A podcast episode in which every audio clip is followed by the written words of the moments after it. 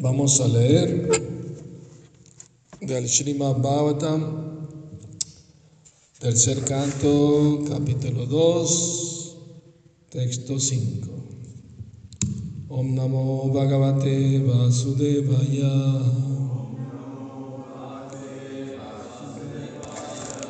Om Namo Bhagavate Vasudevaya.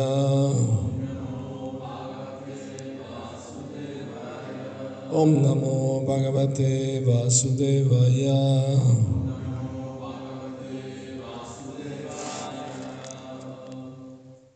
Pulakot Vinna Sarvango.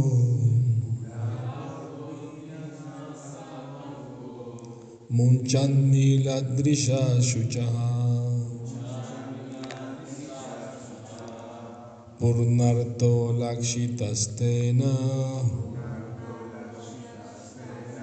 Sneha प्रसाद संप्लुत। पुरा कोद्भिन्न स्नेहाप्रसारसम्प्लुतः पुराकोद्भिन्नसर्वाङ्गो मुञ्चन्मीलदृशा शुचः पूर्णार्थोलक्षितस्तेन स्नेहा प्रसार संप्लुतः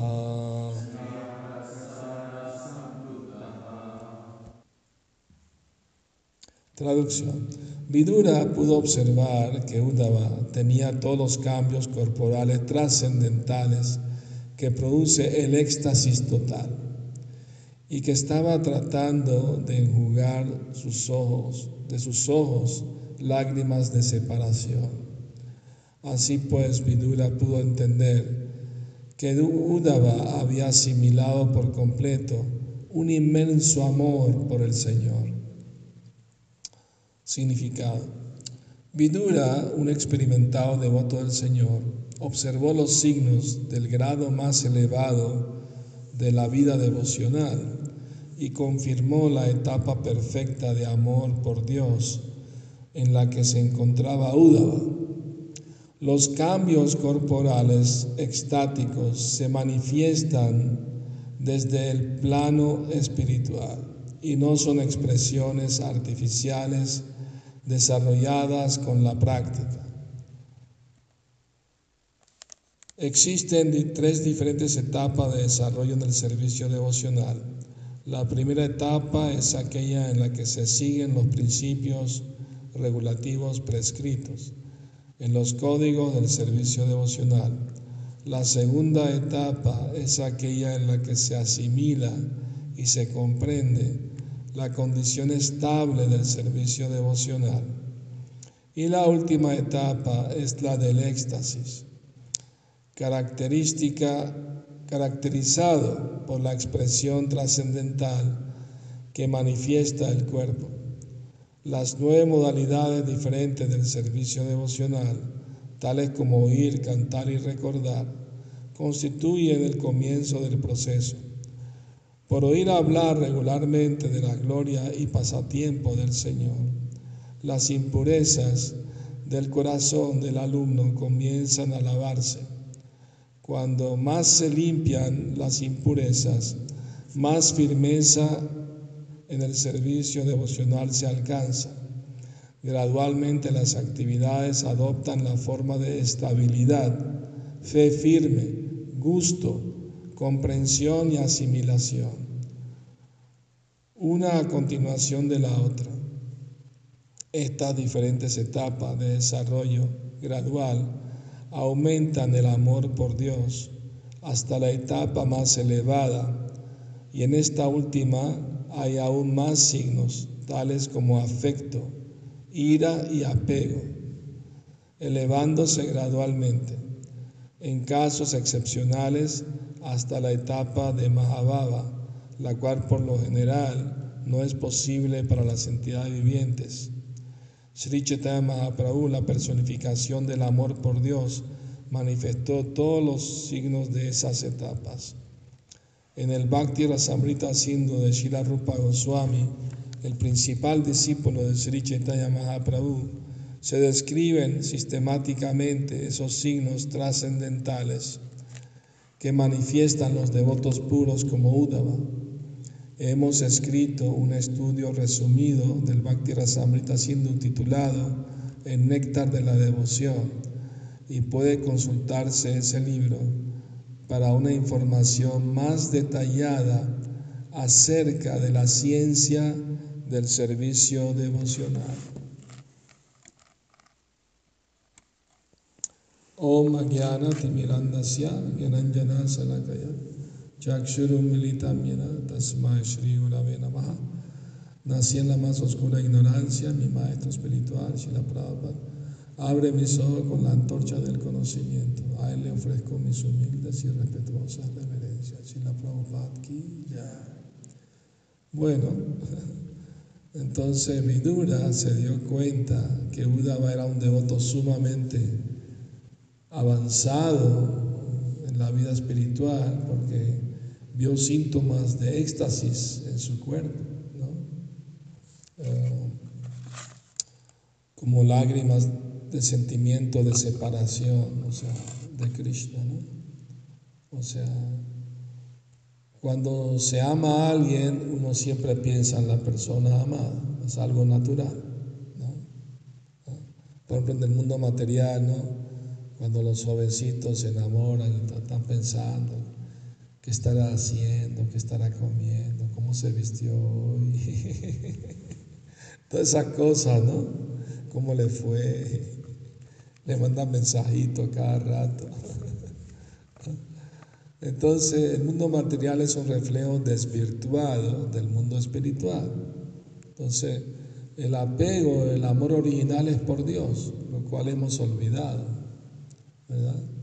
Entonces, eh, pero en la vida espiritual también hay, ¿no? Hay amor, hay también apego, hay todo eso, pero hacia Dios. Y eso, eso es la, buscar la pureza, buscar la, unión con Dios. Entonces son etapas muy avanzadas que vemos que en la vida de los santos, no, no solamente en devotos de Krishna, sino en todas las religiones hay santos que manifiestan esos sentimientos de amor por Dios, ¿verdad? Porque es algo natural en el alma, el Todas las almas, todos somos almas espirituales eternas, no somos estos cuerpos materiales.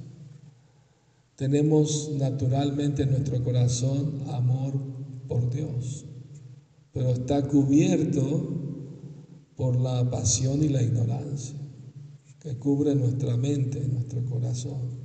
Entonces el proceso de cantar el mantra Hare Krishna es para ir limpiando el corazón y la mente de esas impurezas.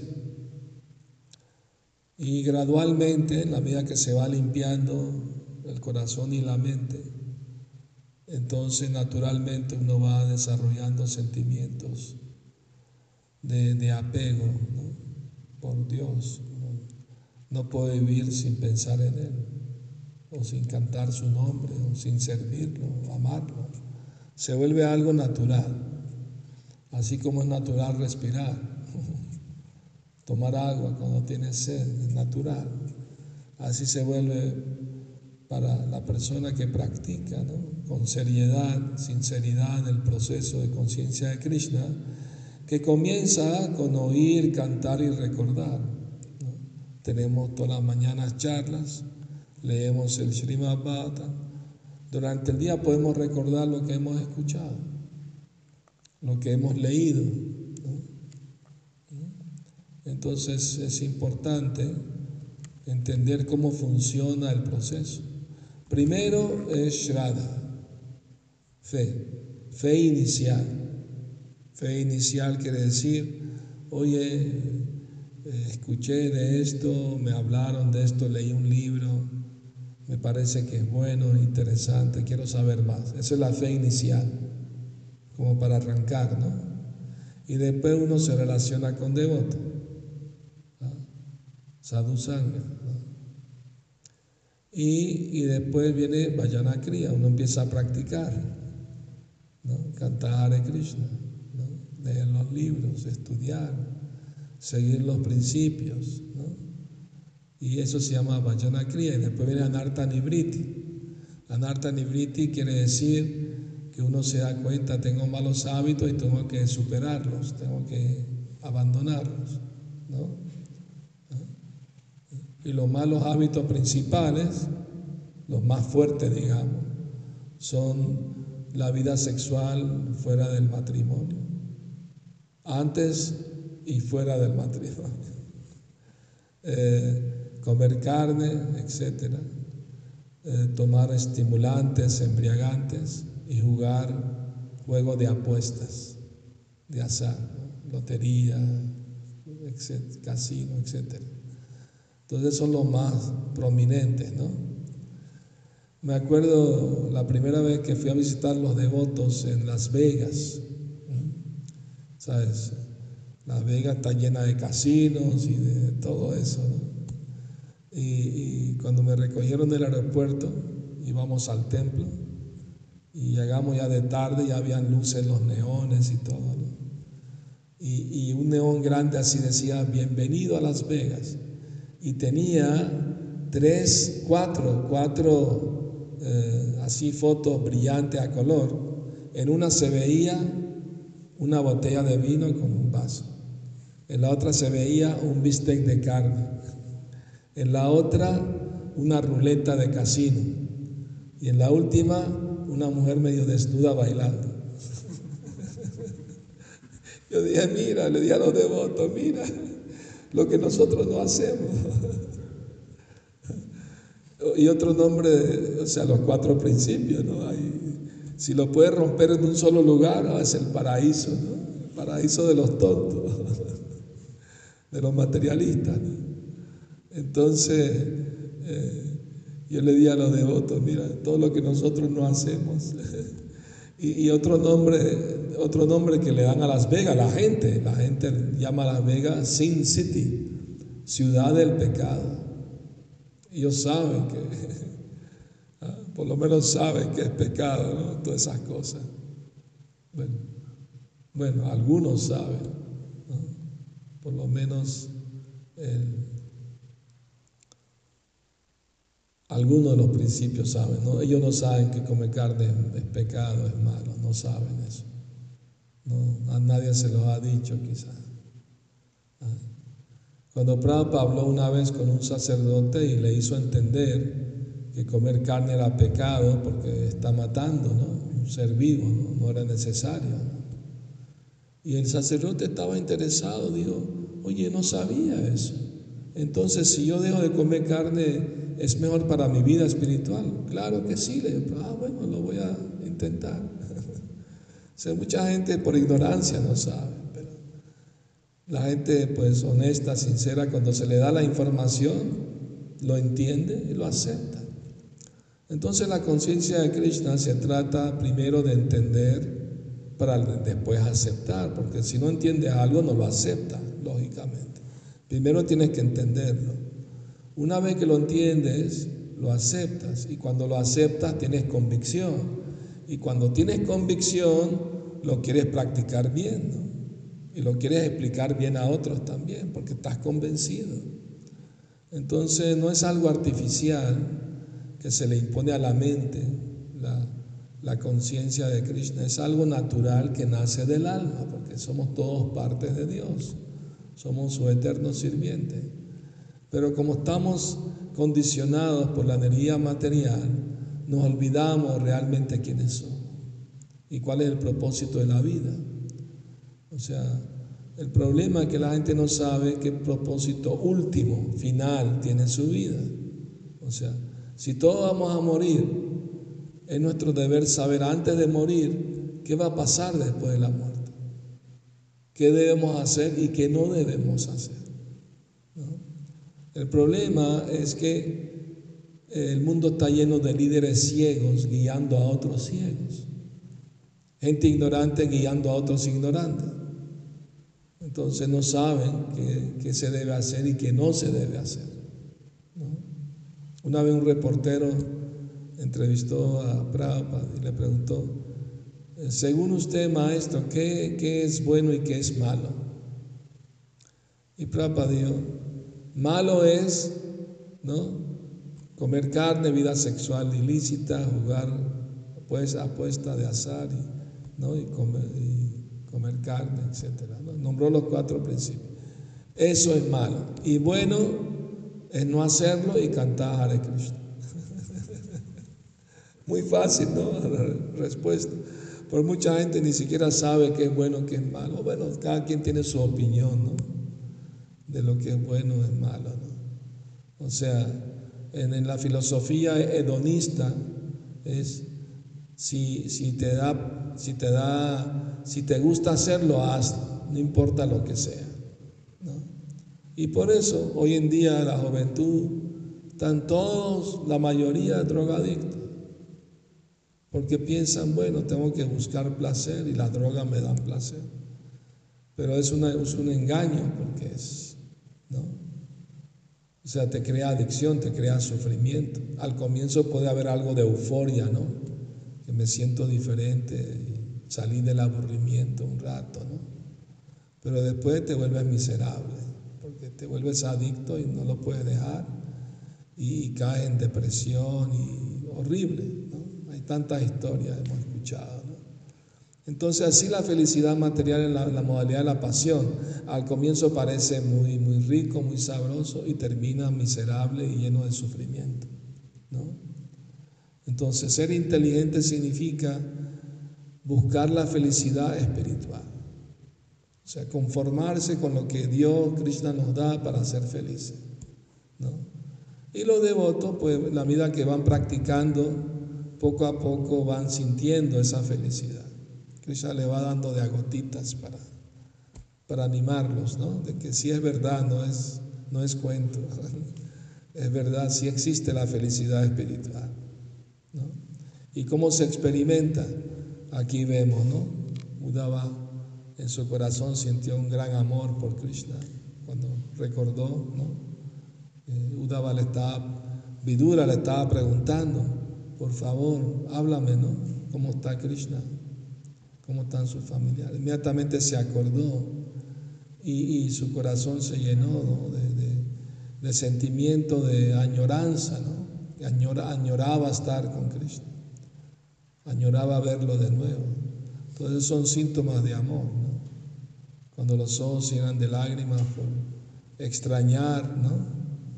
A la persona amada, Dios, Krishna. Entonces hay esos síntomas de éxtasis.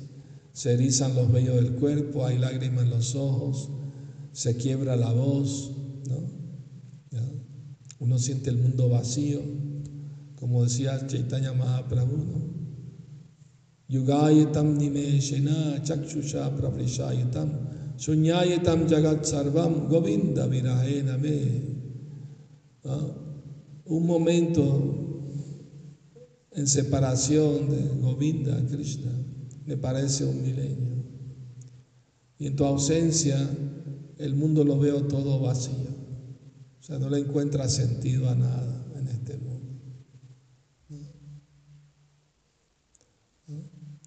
Y él dice, ¿cuándo mis ojos llenarán de lágrimas de amor? ¿Cuándo, ¿cuándo no? se me los vellos del cuerpo?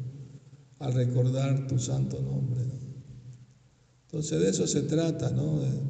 De, buscar la pureza, buscar la santidad, ¿no?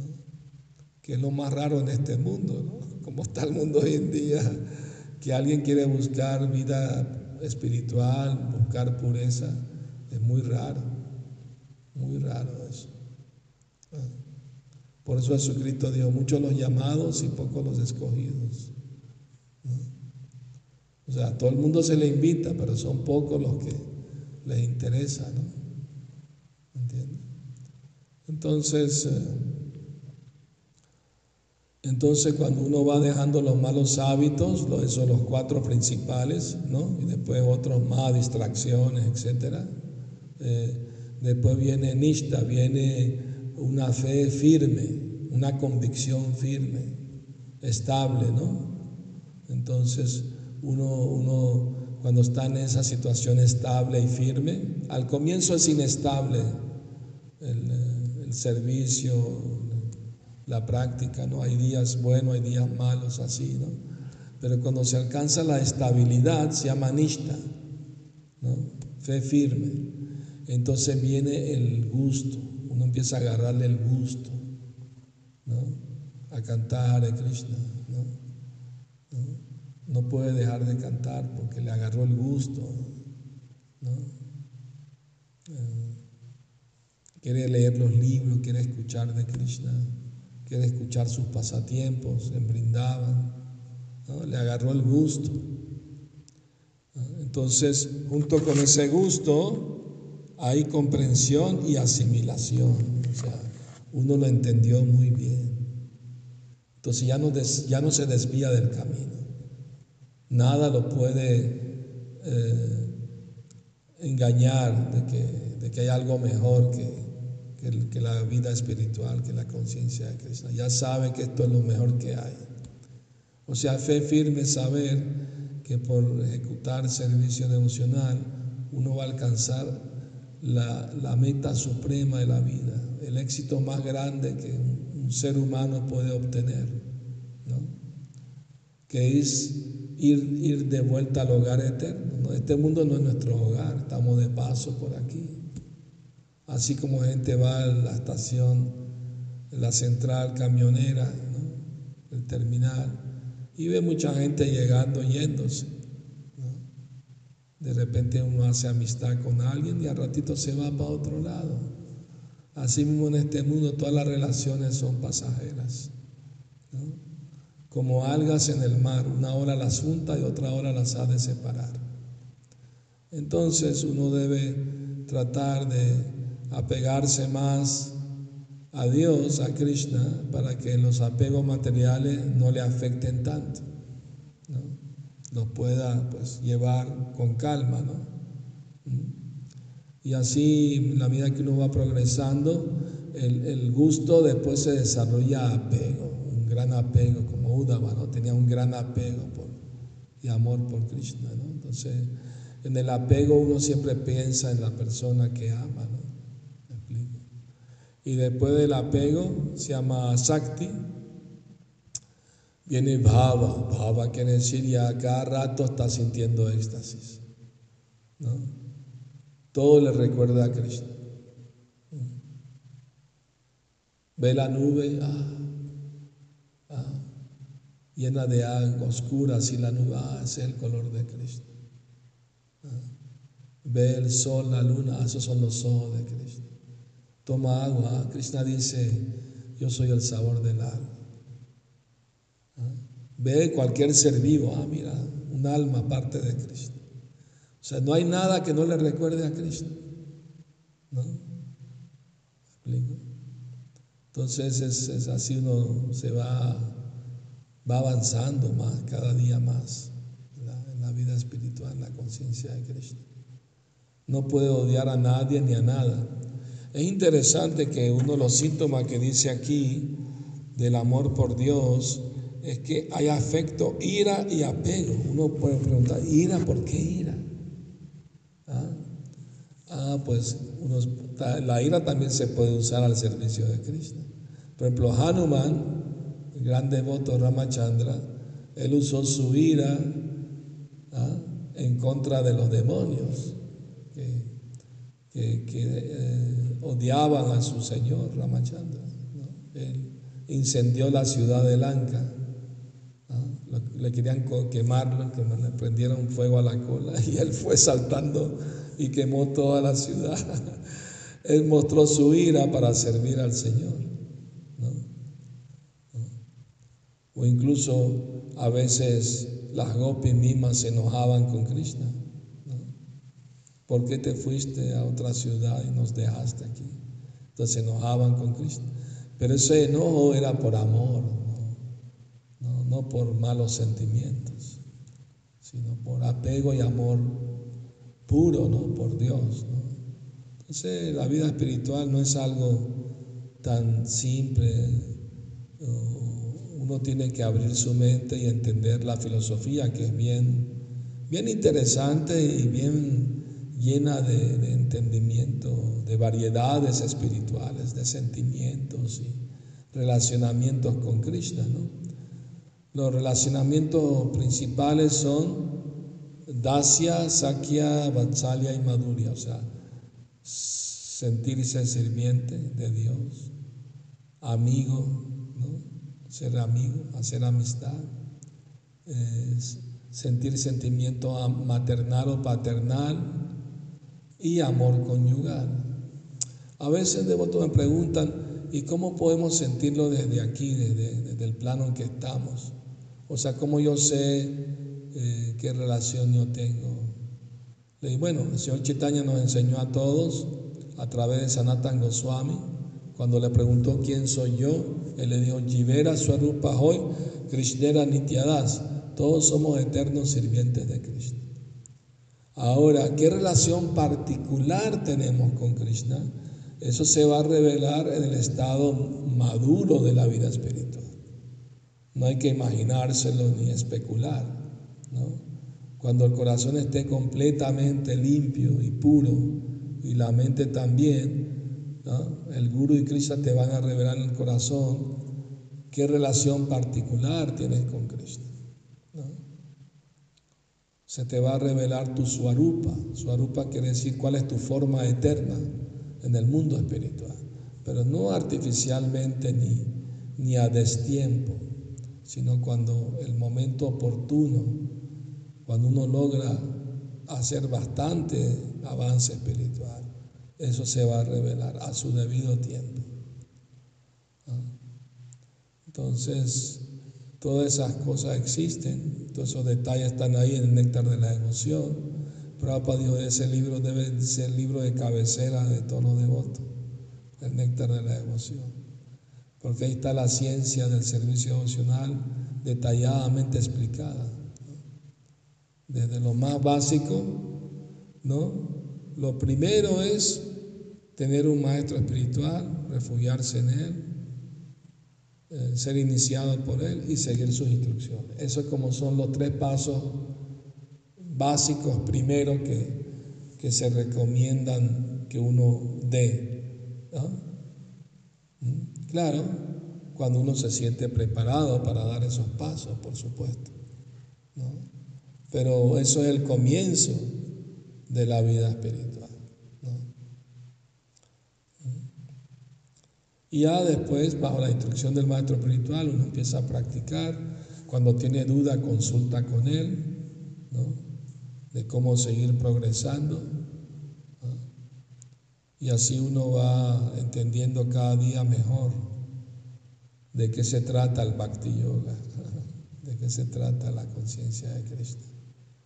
Y en la medida que uno aumenta su comprensión, entonces acepta, se convence y cuando está convencido le presta más atención al tema.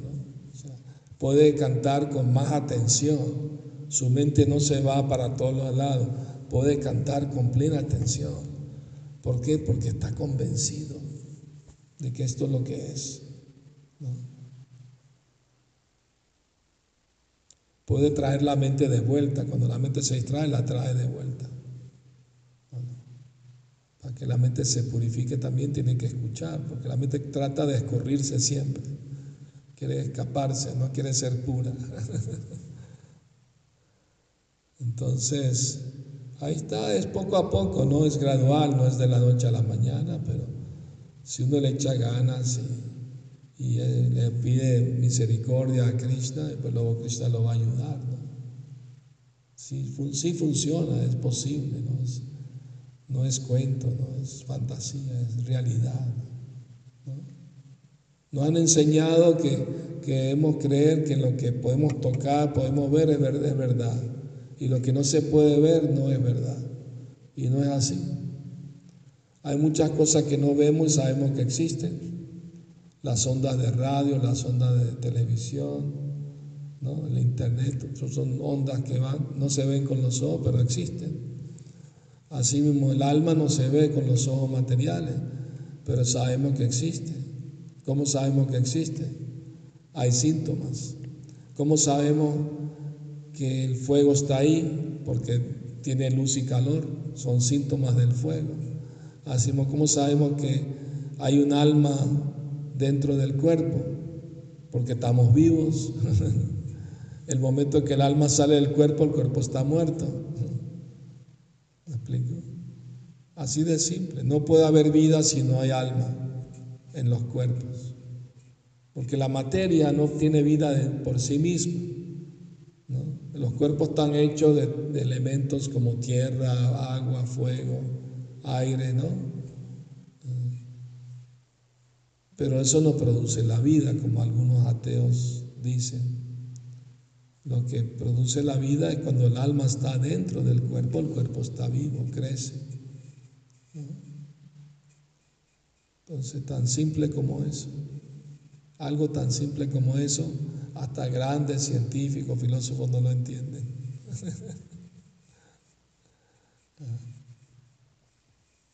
Cuando Prabhupada fue a Rusia, él habló con, un profesor de la universidad. El profesor dijo, después que cuando viene la muerte no hay más nada, después de la muerte se acaba todo. Un gran profesor universitario dice, tan ignorante, no sabe. Que, cuando el cuerpo muere, el alma no muere, el alma es eterna. Cosa que hasta un niño sabe en la, en la, conciencia de Krishna. Muy bien. ¿Tienen alguna duda, alguna pregunta? ¿Comentarios? Bueno, muchos saludos a todos. Gracias por escuchar las clases. Ya se dieron cuenta que el horario cambió una hora antes eh, de como estaba antes para que más personas lo puedan escuchar. Muchas gracias. Hare Krishna. Sila Prabhupada Gaur Premanandi, Hare